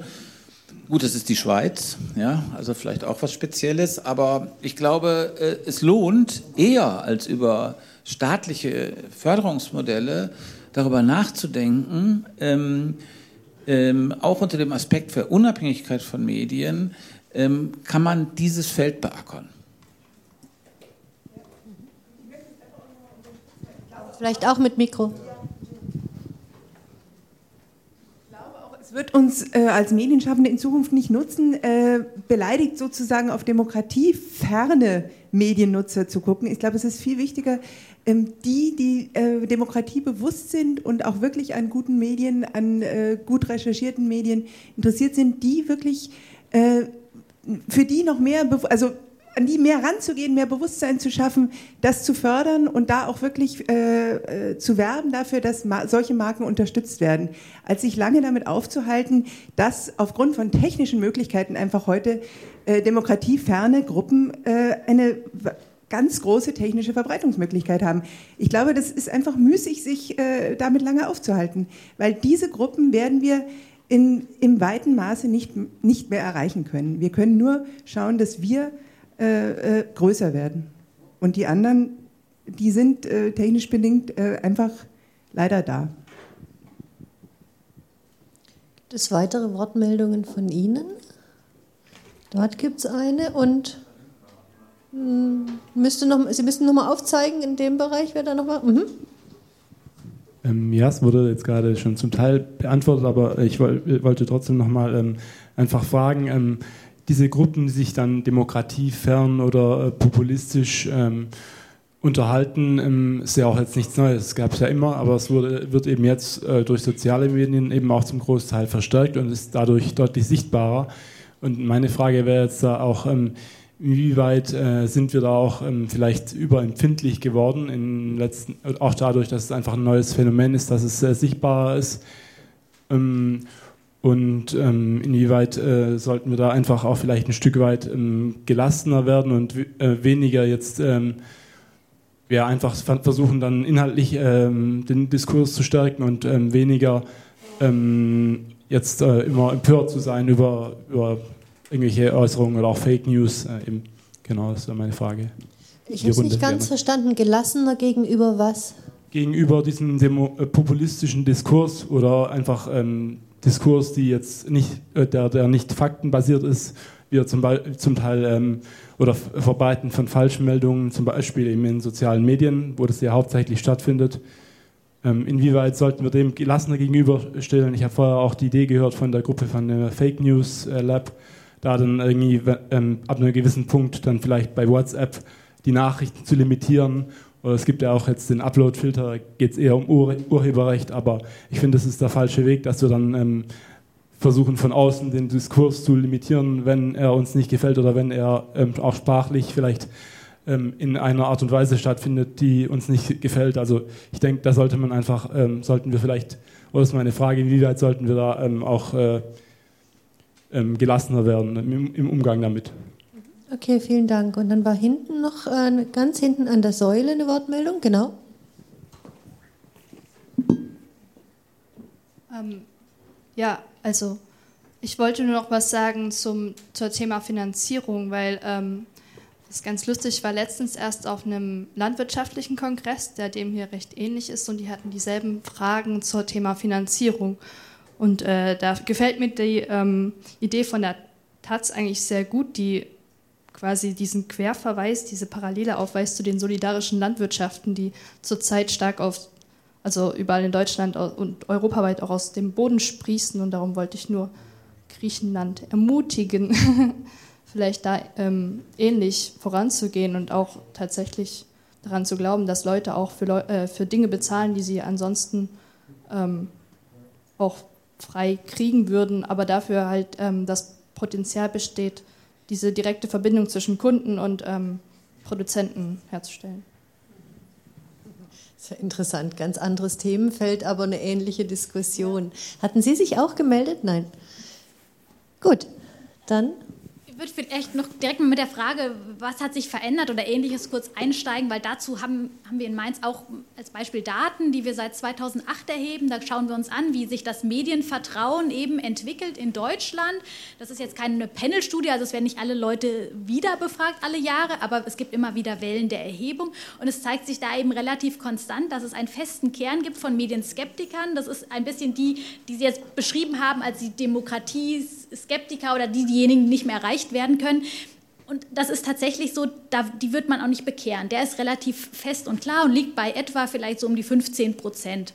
Jetzt 17 Prozent in den letzten Wellen. Im Kontext dann mit der Flüchtlingsberichterstattung und den äh, so sehr kritischen Blick auf Medien, die Lügenpressedebatte, ist es mal auf etwa 21 Prozent äh, Anteil der Bevölkerung, die, die dazu gestimmt haben, dass man den Medien eben im generellen nicht vertrauen darf, gestiegen und hat sich jetzt aber wieder ein bisschen zurück eingependelt. Also ich glaube, mit dem Prozentsatz etwa, mit dem muss man zurechtkommen und die wird man auch nicht erreichen. So, damit äh, wird man in großen Teil leben müssen, was aber im Umkehrschluss auch reicht, dass etwa 85 Prozent der Deutschen im Wesentlichen auch den Medien vertrauen. Und da haben neben den öffentlich-rechtlichen gerade die Zeitungen eben die allerhöchsten Prozentwerte gleichermaßen, währenddessen eben praktisch Boulevardpresse oder auch ähm, das Internet insgesamt deutlich dahinter steht nochmal. Das heißt, das Vertrauen auch in die Institution Journalismus ist sehr hoch. Also da brauchen wir uns eigentlich, was jetzt die Daten betrifft, keine großen Sorgen machen. Also ein bisschen um diese vielleicht Erregung und, und, und Angstwellen ein bisschen sozusagen äh, abzuschwächen. Ist hoch und wird auch nicht, nimmt nicht immer mehr ab. Nimmt, das ist ja das, was, was, was nimmt, also so praktisch das Misstrauen ist ja eben etwas gesunken. Aha, also weil was der Diskurs ist oder was man so hört, ist, es gibt immer weniger Vertrauen in die Medien. Genau. Das ist das, was so schwirrt. Und das ist eigentlich etwas, was man jetzt wieder betonen muss, was wir an den Daten nicht zeigen können. Eine böse Behauptung. Ja? Eine Fake News. Ja, und ich, ich, glaube, es ist tatsächlich etwas, wo man tatsächlich, das ist wieder diesem, ich habe ja gesagt vorhin, diesen Filterblaseneffekt hat man nicht, aber die Wahrnehmung des Meinungsklimas, das wird beeinflusst und von der können wir uns auch selber, also auch ich mich selber, wenn ich mich jetzt in bestimmten, wenn ich mal Kommentarspalten durchlese, auch nicht erwehren, dass ich dann einen, doch einen Effekt feststelle auf meine, meine, meine Vorstellung davon, wie denn die Deutsch darüber denken. Da spielt dann auch wieder, das hatten wir in einem Panel, dieser, der Third-Person-Effekt eine Rolle, also man überschätzt dann tendenziell den negativen Einfluss auf die anderen etwas etwas stärker. Aber das ist äh, gerade diese Wahrnehmung von, von Meinungsklima durch die wenigen, die sich sehr lautstark beispielsweise in den Kommentarspalten der großen Medien auch zu Wort melden, der ist äh, da. Sollten wir insgesamt gelassener umgehen mit Fake News, war die Frage, oder mit, äh, mit denen, die wir da nicht mehr erreichen, die nicht zugänglich sind, die demokratiefern sind? Also ich glaube, mit, mit Fake News werden wir einfach nicht gelassener umgehen können, leider, weil das einfach zunimmt. Also wir haben einfach eine kleine Gruppe an Personen, die im Netz eben sehr laut sind. Das heißt, wir können da nicht einfach vorbeigehen oder das äh, komplett umgehen. Also damit sind wir konfrontiert und auch herausgefordert, was natürlich für uns auch jetzt Hintergrund sozusagen demokratisches System und unsere Rolle als Staatsbürger auch einfach fordert. Und das ist vielleicht auch ganz gut so, sich nicht einfach so sicher zu wissen. Und wir hatten auch den Blick eben auf die anderen europäischen Länder, wo man eben auch sieht, dass man jetzt auch immer wieder stärker noch einmal sogar für Medienfreiheit einstehen muss, leider. Vielleicht können äh, die beiden aus dem Ausland auch noch mal als dazu beitragen, diese Fake News Debatte, ist das eigentlich eine deutsch-amerikanische Debatte oder ist es bei Ihnen auch als Problem äh, virulent, dass also gezielt Fake News gestreut werden, damit Stimmung gemacht wird, dass Vergewaltigungen und andere Ver Verbrechen erfunden werden und äh, in den Medien dann auch verbreitet werden und wenn man recherchiert, war nichts dran. Äh, Gibt es solche Fälle bei Ihnen auch? Also bei uns gibt es das schon. Ähm, ich kann mich noch erinnern, ähm, ich habe um die Jahrhundertwende habe ich ziemlich viel über Internet geschrieben und damals gab es so eine große Welle. Äh, es gab das Thema, dass, äh, dass, dass man das vielleicht kurz so zusammenfassen kann, dass, wenn, dass jeder jetzt zum Journalisten werden kann, sozusagen. Ja? Also dass man, dass, dass jetzt diese, diese Demokratisierung der Publizistik im Netz äh, endlich kann jeder schreiben, was er will. Wir sind nicht, wir sind nicht, genau, wir sind nicht angewiesen an große Medienhäuser, die schreiben, was sie wollen oder dass sie ihre Meinungen drucken, sondern jetzt hat jeder die Möglichkeit, sich im Netz irgendwie frei zu äußern. Ja? Es gab diese große Welle mit Blogs und allem Möglichen. Ich habe das jetzt äh, noch ganz gut, äh, ganz gut in, in Erinnerung, weil es wurde sehr positiv wahrgenommen. Es wurden Bücher dazu geschrieben, zu diesem ganzen Grassroots-Journalismus und zu Blogs.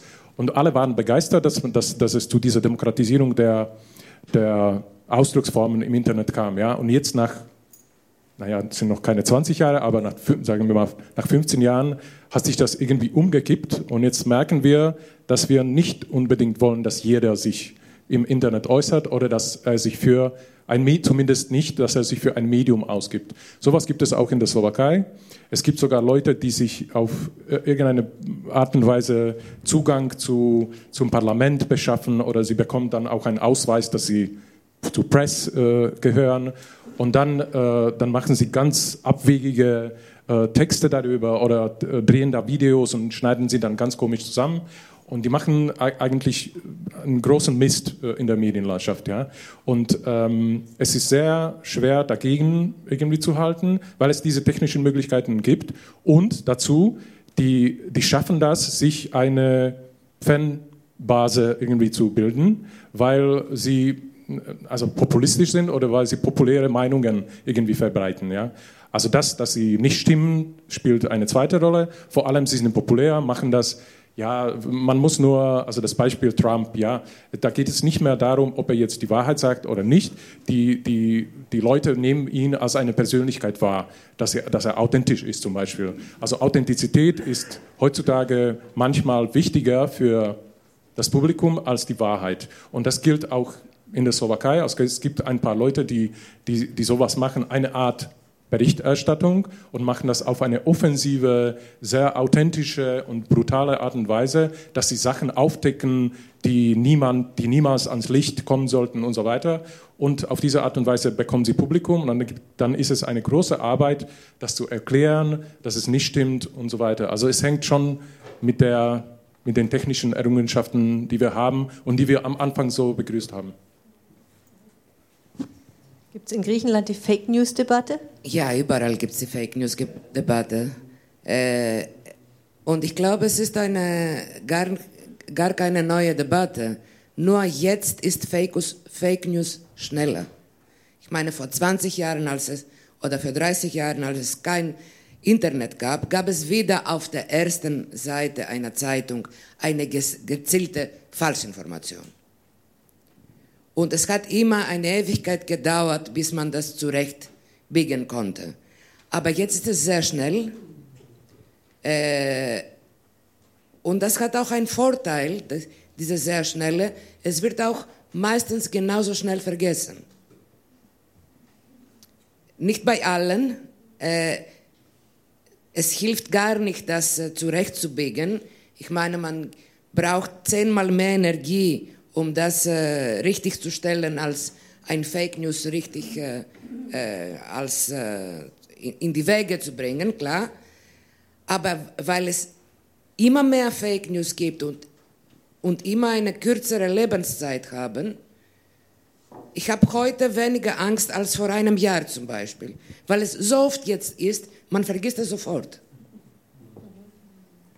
Ich glaube, es bleibt immer was hängen, egal. Äh, also ich glaube nicht, dass man das wieder vergisst. Und wer es glauben will, glaubt es sowieso und dann bleibt was hängen. Ähm, ist das eine Wortmeldung? Sie dürfen gerne. Gibt es noch weitere Wortmeldungen? Sonst würde ich nämlich dann langsam in die Schlussrunde. Ich habe noch eine kurze Frage. Also zu dieser Medienvertrauensgeschichte, da würde ich gerne noch etwas Wasser in den Wein gießen. Äh, es gibt die, die Medienvertrauensstudie der Otto Brenner Stiftung, die schließt an an die MIT-Studie, die Böll mitfinanziert hat aus Leipzig. Ähm, und da sieht man schon, dass die, äh, das Medienvertrauen sozusagen so wieder gestiegen ist, wie auch die Zeitungsabos infolge von Trump gestiegen sind. Also sozusagen als Teil dieser politischen Positionierung. Und ähm, das ist ja auch irgendwie eine interessante Nachricht und auch eine gute. Aber es ist schon so, dass dieses Medienvertrauen regional und nach Alter stark differiert und deswegen ist sozusagen, es ist alles gut und es ist alles äh, stabil oder sowas ist, glaube ich, noch nicht alles an dieser Nachricht. Also zum Beispiel Ostdeutschland hat da Regionen, die deutlich abweichen und es ist auch tatsächlich mit jungen Leuten und alten Leuten äh, ziemlich unterschiedlich und so. Und ich meine, das Schwierige daran ist natürlich auch, in der Mitte-Studie gibt es diese radikalen ähm, äh, Ausreißer sozusagen. Also es steigt sozusagen im, im, im Mainstream. Der, der wird wieder größer, aber was neu dazugekommen ist, sind diese radikalen Ausleger. Und die haben wir eben sowohl in der Medienwelt als auch in der politischen Praxis. Darum ist es heute auch den ganzen Tag gegangen. Also kein Grund so richtig zur Entspannung. Also sicher muss man jetzt nicht alles übertrieben aufpludern und so weiter, aber man muss schon sehen, dass die Sache mit den Filterblasen, glaube ich, in dem Zuge zu unserem politischen Problem wird, wie wir eben mit einer Rechten konfrontiert sind, die da irgendwie auch Medienimperien aufbaut und Parlamentsberichtsstrategien und weiß der Geier, ja, wo man wirklich aktiv mit Profis daran arbeitet, ähm, Fakes und Parallelwahrheiten oder alternative Wahrheiten oder wie immer der Krempel dann heißt, in die Welt zu setzen. Das ist neu, glaube ich, oder? Ich meine, ihr könnt das vielleicht beurteilen, aber äh, das ist ja das, was uns daran beunruhigt und wo wir uns mit, äh, wo wir uns zu verhalten müssen. Sicher nicht in heller Empörung und, äh, und so weiter, aber, aber in der Weise, wie wir das hier und heute tun. Aber das ist tatsächlich neu in die Welt gekommen.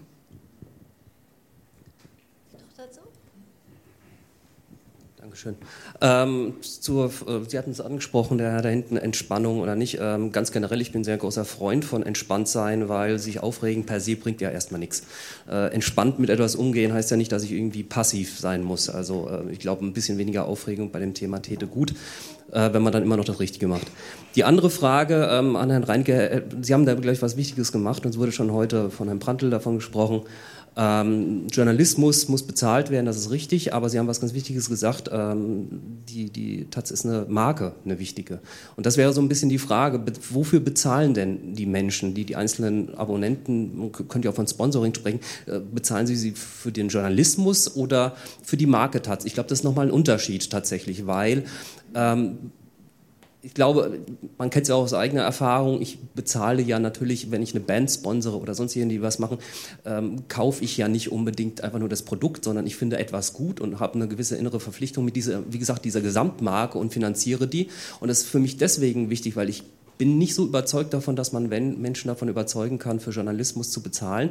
Oder beziehungsweise vielleicht kriegt man sie dazu, aber noch viel eher ist es, wenn man wirklich eine starke Marke hat, man steht für etwas und das wird gefördert. Aber da ist die Frage natürlich jenseits der Taz, die wirklich ja markant ist und vielleicht der Süddeutschen Zeitung, ist das dann wirklich ein Modell, was auch in anderen Bereichen trägt? Oder haben wir dann tatsächlich ähm, oder was ist mit quasi mit den kleinen Lokalzeitungen, bei denen es einfach natürlich dann auch nicht reicht? Ja, das weiß ich nicht. Also das ist eine, eine sehr interessante Frage, finde ich. Also ähm, bei uns funktioniert das und ich glaube, es ist auch einer, äh, trotz der irgendwie dramatischen Situation, auf die wir da zusteuern werden, glaube ich, die wird schon dramatisch, haben wir diesen Vorteil.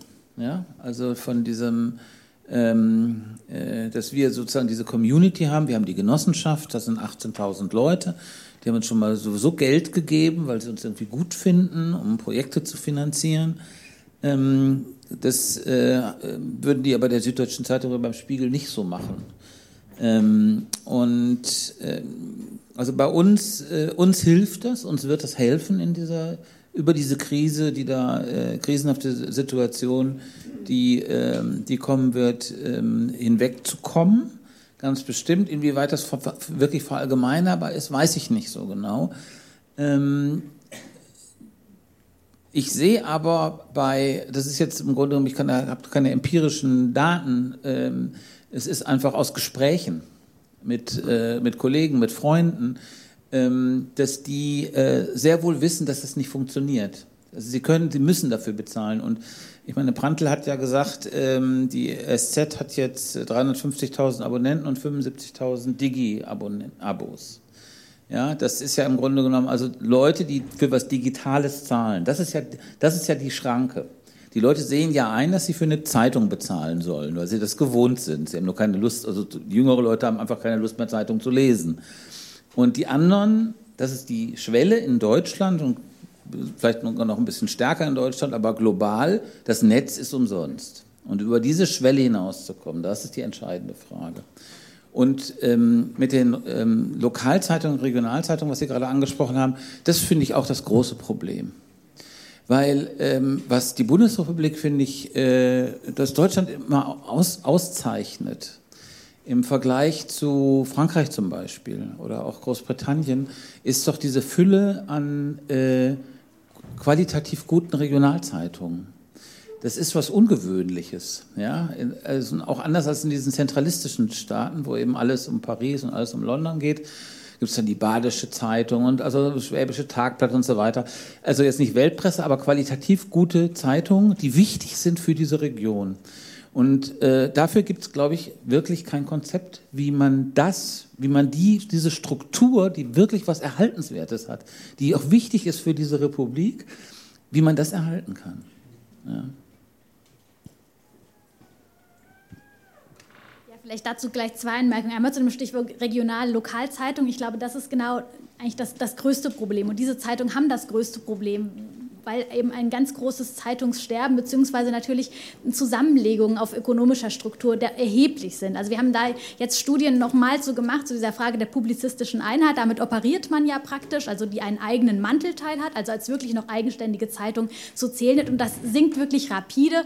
Und äh, es gibt da ja kein richtiges ähm, Maß und wirklich keine Statistik mehr, die sich das auf der Ebene anschaut. Aber wir haben jetzt nochmal durch Rekonstruktion auch von verschiedenen Kooperationsmodellen, Übernahmen, Fusionen, sind wir jetzt schon bei the, eine Zahl deutlich unter 100 wirklich unabhängigen Regional-Lokalzeitungen. Und da merkt man es eben eklatant, dass es wirklich eine riesige große Zahl hat an wirklich ein Zeitungs- oder praktisch kein Zeitungskreise. Man ist ja mittlerweile auf der Ebene sogar von Zombie-Zeitungen, die einfach nur den Titel tauschen und wo nichts mehr an irgendwelcher journalistischer äh, Eigenleistung mehr drinsteckt. Und die ist dann, wenn es das denn so ist, häufig nur noch auf den Lokal- oder Regionalteil beschränkt. Alles andere wird zugeliefert. Und dann ist natürlich schon auch die Frage, wofür soll da... können Sie äh, eine Vergleichszahl nennen? Sie sagen, jetzt gibt es 100 Regional-Lokalzeitungen noch, die man als Zeitung, als eigenständige bezeichnen kann. Von wo kommt die Zahl? Das also sind- wie viel waren es mal? Genau, das, wenn wir jetzt vor ungefähr vielleicht fünf bis zehn Jahren denken, sind es 131 gewesen. Also es ist schon ein, ein Sinken da ähm, zu, nachzuvollziehen. Wie gesagt, da ist auch ein bisschen schwierig immer, was man als publizistische Einheit bezeichnet, weil natürlich die Frage ist, ab wann ist eine Kooperation mit einem Verlag, also wenn ein Mantel beispielsweise gemeinschaftlich erstellt wird, gibt es noch eine Titelredaktion oder nicht? Was ist eine publizistische Einheit? Also da kann man sich tatsächlich auch drüber streiten. Da sieht man aber dennoch deutlich wirklich dieses Sinken auch von Qualität und Vielfalt in der Fläche. Und da muss man sich natürlich auch schon fragen, warum man dafür dann oder wo da die Zahlungsbereitschaft bleiben kann, wenn man eigentlich eine kompilierte Zeitung hier erhält, die vielleicht noch zwei Redakteure ähm, auf dem Land oder im Regionalen hat. Und das ist tatsächlich das ganz große Problem, wo dann auch die Strategie der, der Taz einfach auch nicht greifen kann. Ich würde noch mal ganz kurz jetzt äh, switch zu dem Thema mit, den, äh, mit der Frage der Bedeutung auch von Fake News. Ich wollte das in keinem Fall runterspielen, würde eher sagen, in der Entwicklung sieht man aber noch nicht die Tendenzen, die man vielleicht mit Blick auch auf die USA oder ähnliches befürchten kann.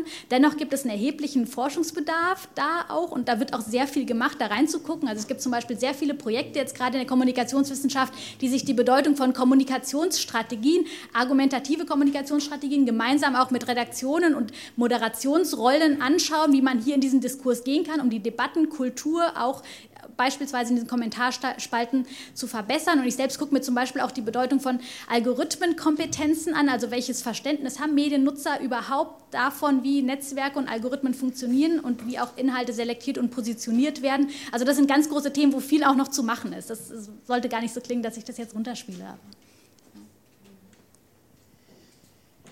Zum Abschluss würde ich Sie doch, wir haben, ich habe am Anfang gesagt, wir schauen ein bisschen in die Glaskugel und Sie haben das so ein bisschen abgewehrt und gesagt, wir können überhaupt nicht in die Zukunft schauen, weil das ist alles nebulös da mit dem äh, Digitalismus, Di Digitalisierung und trotzdem nochmal die Bitte, versuchen Sie mal in die Glaskugel zu schauen und die Frage zu beantworten, wie sieht meine Zeitung, mein Medium in zehn Jahren aus oder wie könnte sie aussehen? Ich weiß nicht, ob es Sinn macht. Wir hatten ja auch gesagt, wir zeigen vielleicht das, die innovativste Seite, die es gibt oder so. Das können wir uns vielleicht jetzt noch, geht es, anschauen von, von den drei äh, Medien, die wir da sitzen haben. Es ist in dem Zusammenhang besonders schade, dass Donatien Huyet nicht da ist von Mediapart, weil die machen extrem innovative äh, Experimente. Also die, auch er ist gerade zuständig dafür, wie kann man eigentlich Informationen ganz anders darstellen, also grafische Darstellungen, ähm, grafische Darstellungen von, von Zahlen.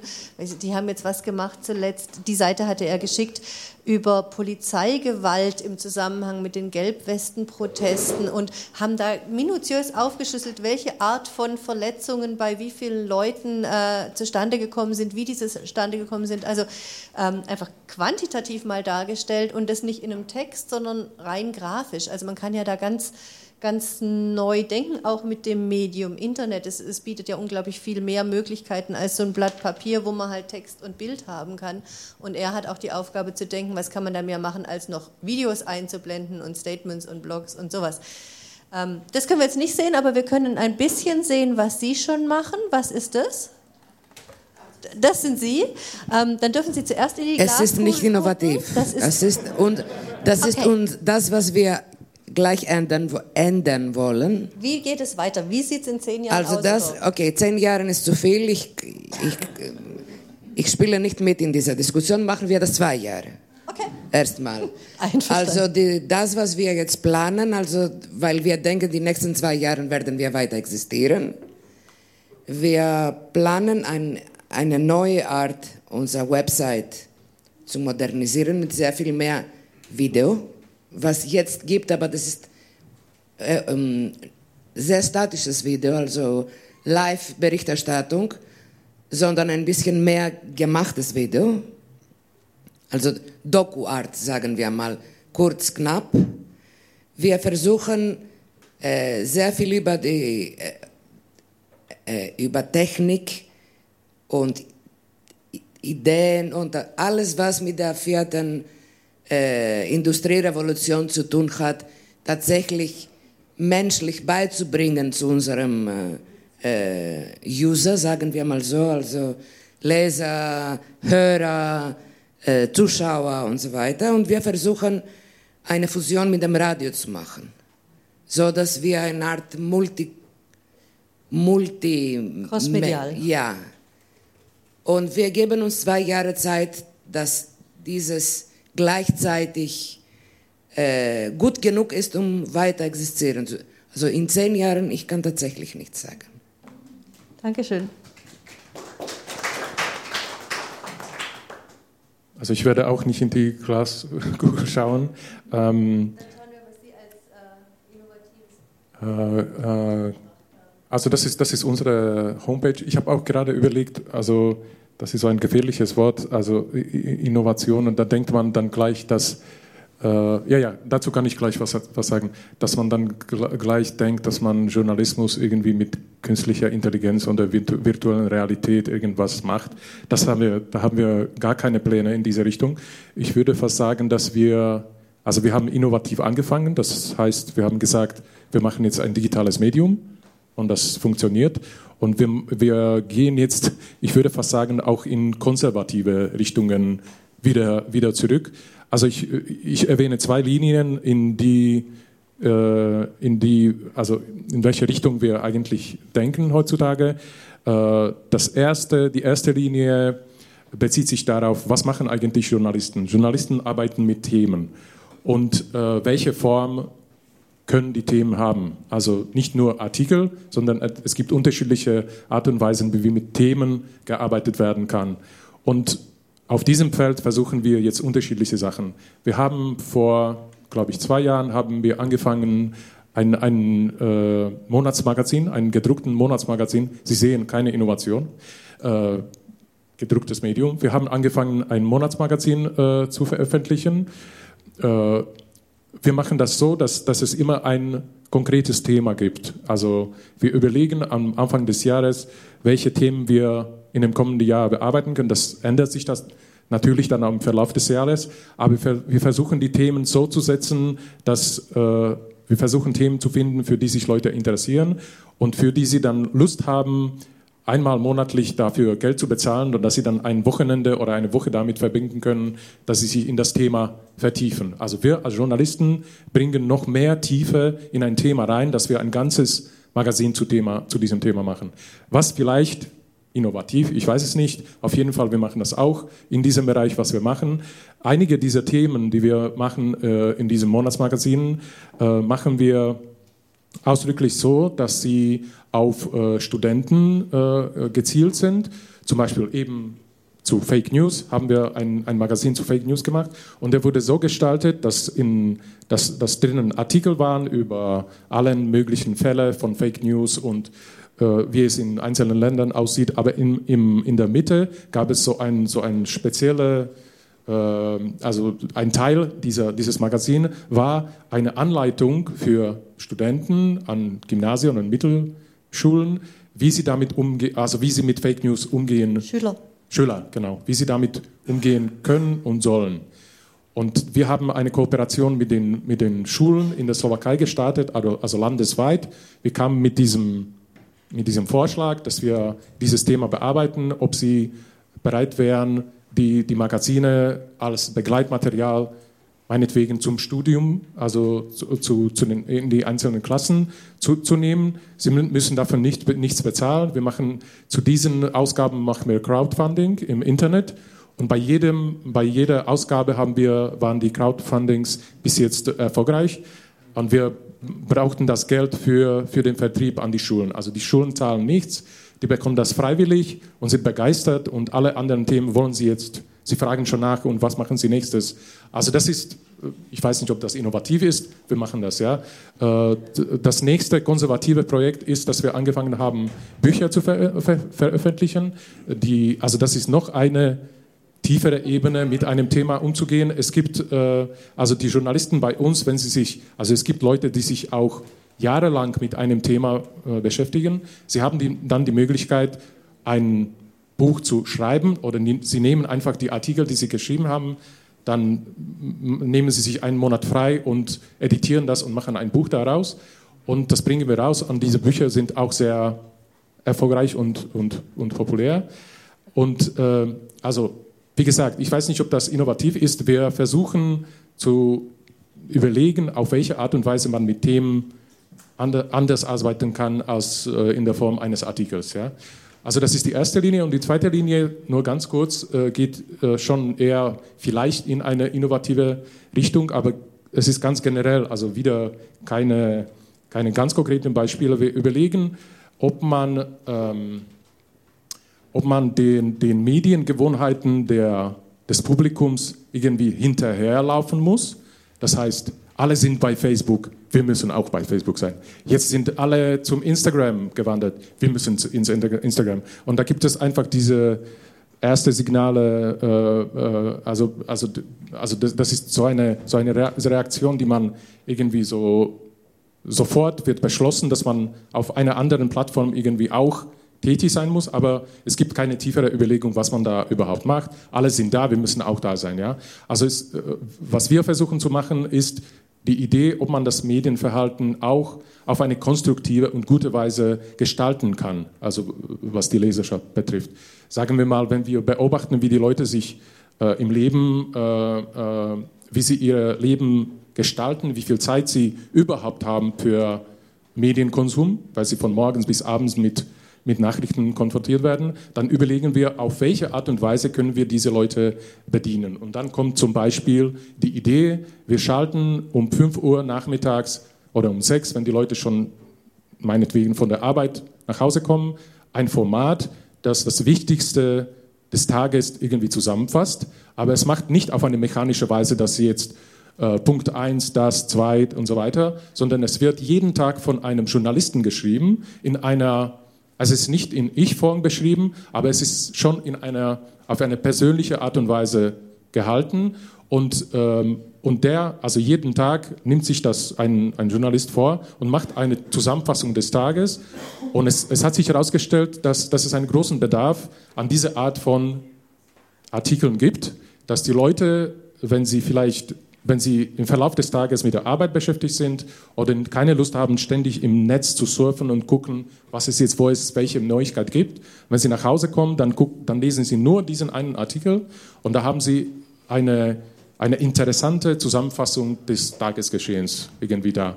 Und Stichwort Innovation, nur letzter Satz, für Leute, die nicht mal Zeit haben, diese Zusammenfassung zu lesen, machen wir auch eine Podcast-Version das wird, da wird es einmal nur, nur von einem Kollegen, Kollegen durchgelesen, aufgenommen und da müssen Sie nur auf den Knopf drücken und zwei Minuten zuhören und fertig.